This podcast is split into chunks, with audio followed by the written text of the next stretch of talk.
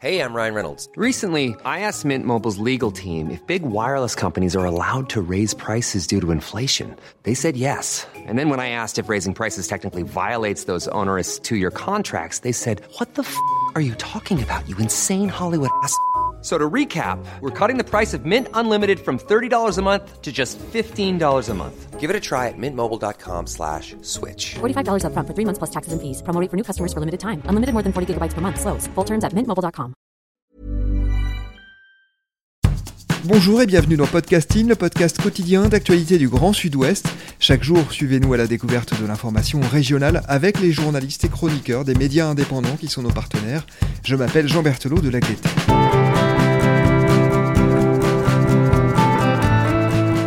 Nous vous proposons aujourd'hui une carte blanche, un épisode consacré à un article réalisé par un journaliste du Sud-Ouest, mais qui n'est pas paru sur l'un de nos médias partenaires.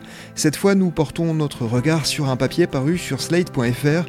Il s'appelle Quelle réponse peut apporter la justice pour lutter contre les violences sexuelles sur mineurs? Et c'est vous qui l'avez écrit. Bonjour Vincent Bresson. Bonjour.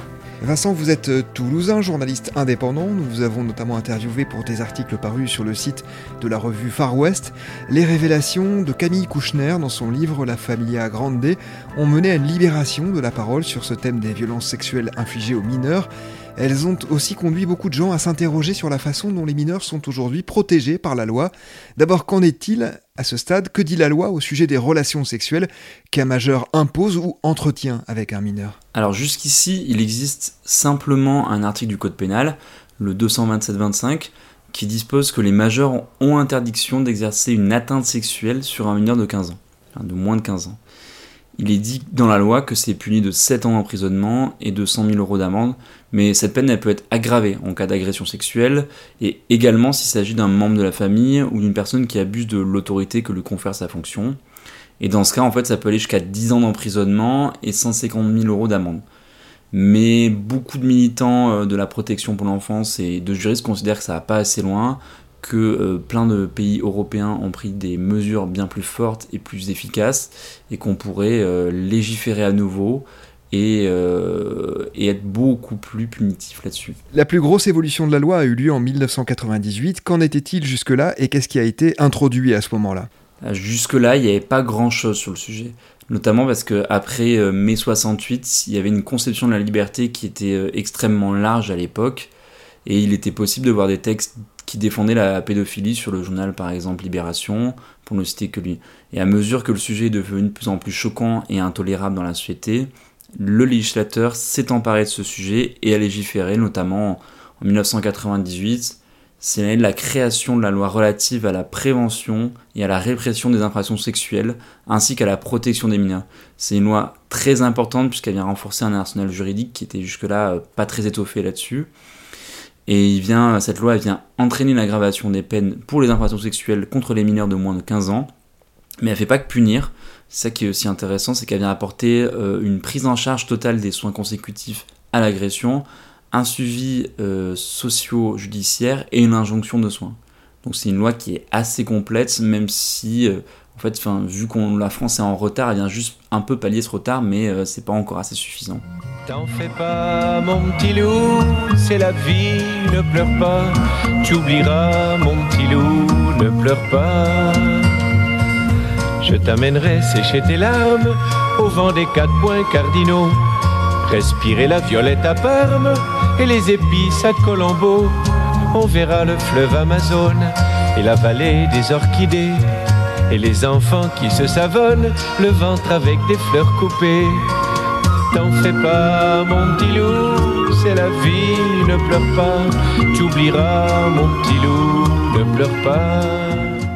En 2018, Marlène Schiappa, alors secrétaire d'État à l'égalité entre les femmes et les hommes, avait fait évoluer la loi, mais les associations protectrices de l'enfant en particulier avaient été très déçues, c'est ça? Oui, exactement. En fait, Marlène Schiappa voulait légiférer sur le sujet et renforcer la protection des mineurs. Elle avait fait une loi, euh, une annonce forte pardon, euh, dans le journal La Croix. Et euh, dans cette interview dans le journal La Croix, elle, explique vouloir inscrire clairement dans la loi qu'en deçà d'un âge, il ne peut même pas y avoir débat en fait sur le fait de savoir si l'enfant ou non est consentant. En gros, le but était de ne pas se poser la question du consentement et d'interdire purement et simplement les relations entre un majeur et un mineur en dessous d'un seuil. Mais le projet de loi n'a pas fait mention de ce seuil. Et du coup, la loi Chapa a déçu parce qu'il y a eu cette promesse. les, les, associations et les militants s'attendaient à ce que ce soit dans la loi. Ça n'a pas été le cas. Et en réponse, ils ont signé une tribune dans le JDD pour dénoncer cette mesure qui pour eux ne changeait pas grand-chose, ou en tout cas ne changeait pas suffisamment les choses. Aujourd'hui, deux propositions de loi sont sur la table. Que disent-elles en substance? Alors, il y a deux propositions, effectivement. Il y en a une qui est défendue par Annick Billon, qui est sénatrice centriste, et l'autre par Isabelle Santiago, qui est députée socialiste. Les deux textes, ils visent un peu la même chose, ils visent à entériner l'interdiction absolue de tout acte sexuel entre une personne majeure et une personne mineure d'un certain âge, mais euh, là, elle, elle ne s'accorde pas, c'est sur le seuil. Il y a euh, donc la proposition de la sénatrice Annick Billon qui définit ce seuil à 15 ans, à, 13 ans, pardon.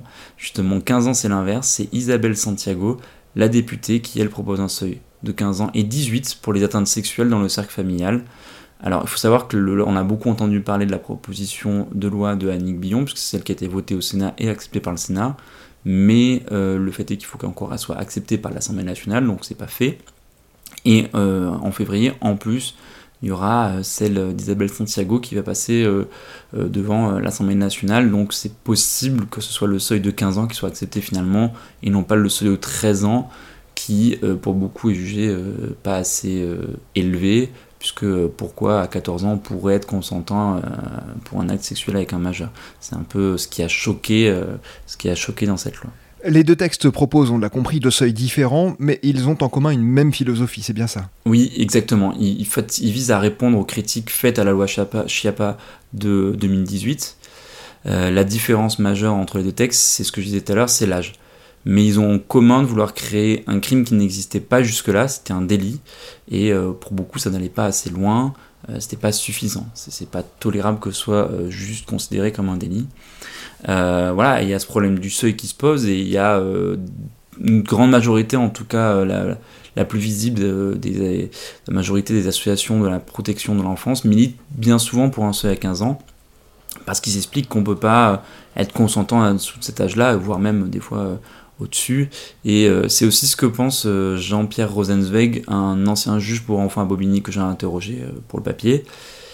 Sauf que pour une raison stratégique, il milite davantage pour un, seuil avec 13 ans, parce que de son expérience de juge, il sait qu'avec le seuil de 15 ans, les accusés pourront plaider facilement la bonne foi en expliquant que bah, ne savaient pas trop quel âge avait le ou la mineure.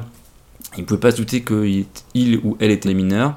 Et donc, c'est d'autant plus facile à plaider euh, durant un procès que les procès justement se passent souvent plusieurs années après et que euh, effectivement le juge peut estimer que de bonne foi euh, la personne n'était pas en mesure de déterminer l'âge. Donc Jean-Pierre Rosenzweig explique que cette défense ne tiendrait pas si le seuil était à 13 ans. On ne pourra jamais dire qu'une personne de 12 ans, 12 ans et demi, 11 ans, 10 ans en, faisait 18. Enfin, la bonne foi ne pourra pas être retenue dans ces cas-là. Euh, et, donc, il fait ce choix-là.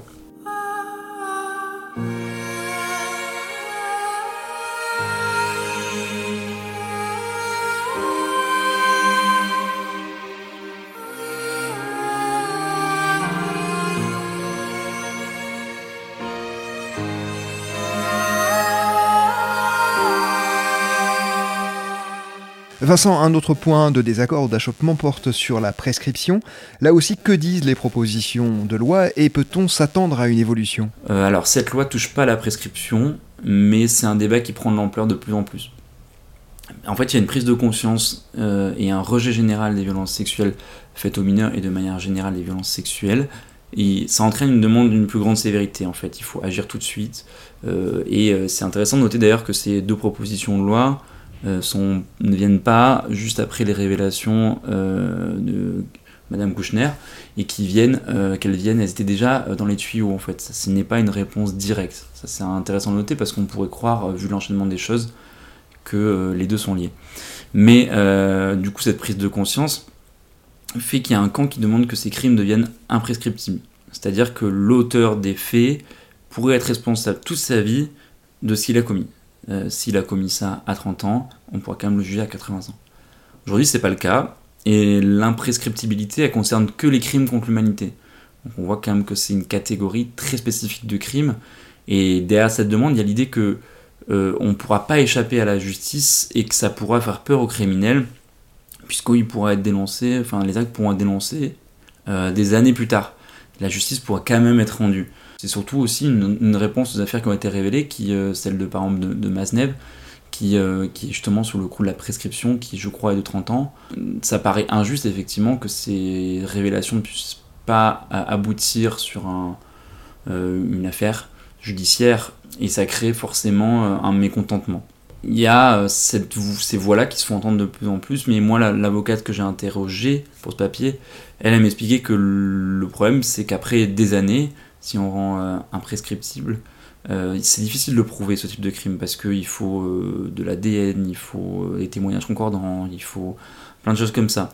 Et le risque, c'est de permettre aux victimes d'aller devant la justice 30 ans, 40 ans, 50 ans plus tard, mais que ça entraîne un non-lieu. Euh, et ça, c'est extrêmement frustrant pour les victimes, euh, d'après ce que me disait l'avocate. C'est-à-dire qu'elles ont l'impression que la justice ne les a pas écoutées. Et l'autre argument qu'elle m'a avancé, c'est qu'au-delà de la justice, les soins apportés aux victimes, eux, ils connaissent pas de prescription. Donc pour cette avocate, la réponse n'est pas seulement judiciaire, et elle passe aussi par l'accompagnement. Et euh, ça, pour le coup, on peut être accompagné toute sa vie.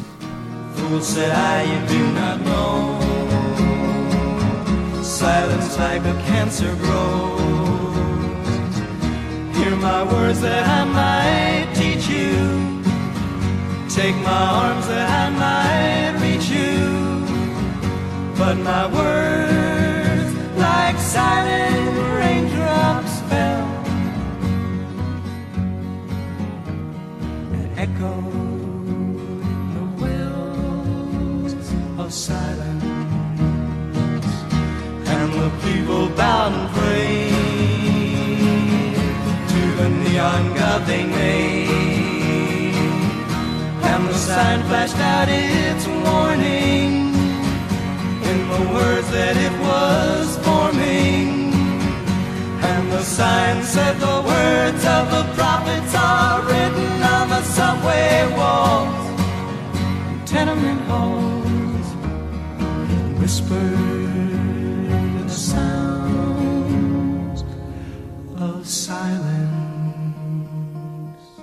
Vincent, vous le disiez, vous avez interrogé des professionnels de la justice pour faire votre papier. Est-ce qu'ils ont le sentiment que la loi, aujourd'hui, protège suffisamment les mineurs? Alors Jean-Pierre Rosenzweig, euh, l'ancien juge pour enfants à Bobigny que j'ai interrogé, pense que la France, elle a fait pas assez, qu'elle est en retard par rapport aux autres pays.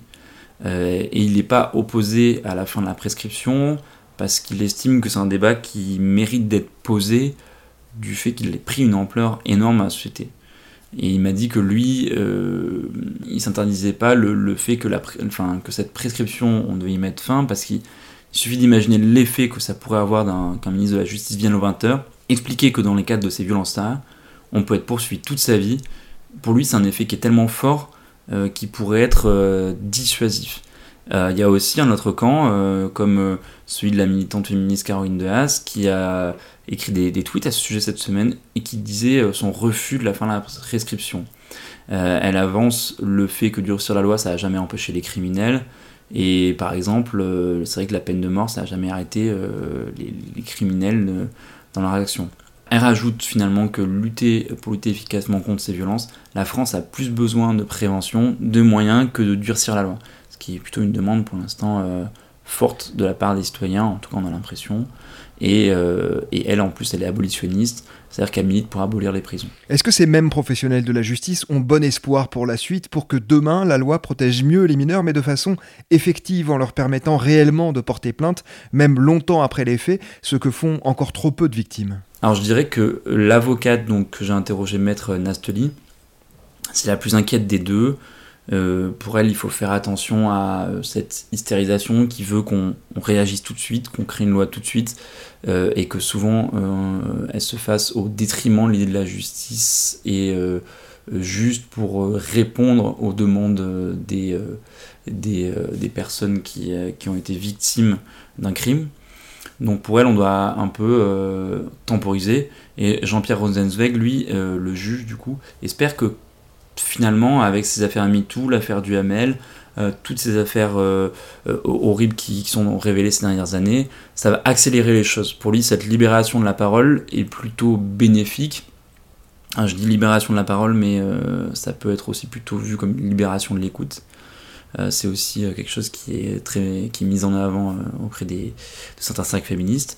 Et il rejoint par contre Maître Nastoli sur le fait que ça ne doit pas se réduire à la justice, mais à un véritable accompagnement, qu'on ne doit pas juste durcir la loi, mais aussi faire en sorte que ça n'arrive pas, et pas euh, juste euh, a posteriori faire que les sanctions soient plus élevées, parce que ça peut pas suffire dans une société et qu'on doit euh, penser ce problème de manière globale pour y répondre. Merci beaucoup Vincent Bresson d'être venu au micro de podcasting. Je rappelle le titre de votre article paru sur slate.fr. Quelle réponse peut apporter la justice pour lutter contre les violences sexuelles sur mineurs? C'est la fin de cet épisode de podcasting. Production Anne-Charlotte Delan, Juliette Chénion, Lisa Feignet, Mathilde Leuil et Marion Ruyot. Iconographie Magali Marico, programmation musicale Gabriel Taïeb et réalisation Olivier Duval. Si vous aimez podcasting, le podcast quotidien d'actualité du Grand Sud-Ouest, n'hésitez pas à vous abonner à la et à partager nos publications. Retrouvez-nous chaque jour à 16h30 sur notre site et sur nos réseaux sociaux, ainsi que sur ceux des médias indépendants de la région qui sont nos partenaires. Retrouvez-nous aussi sur toutes les plateformes d'écoute, dont Spotify, Apple Podcast ou Google Podcast. Podcasting, c'est l'actu dans la poche.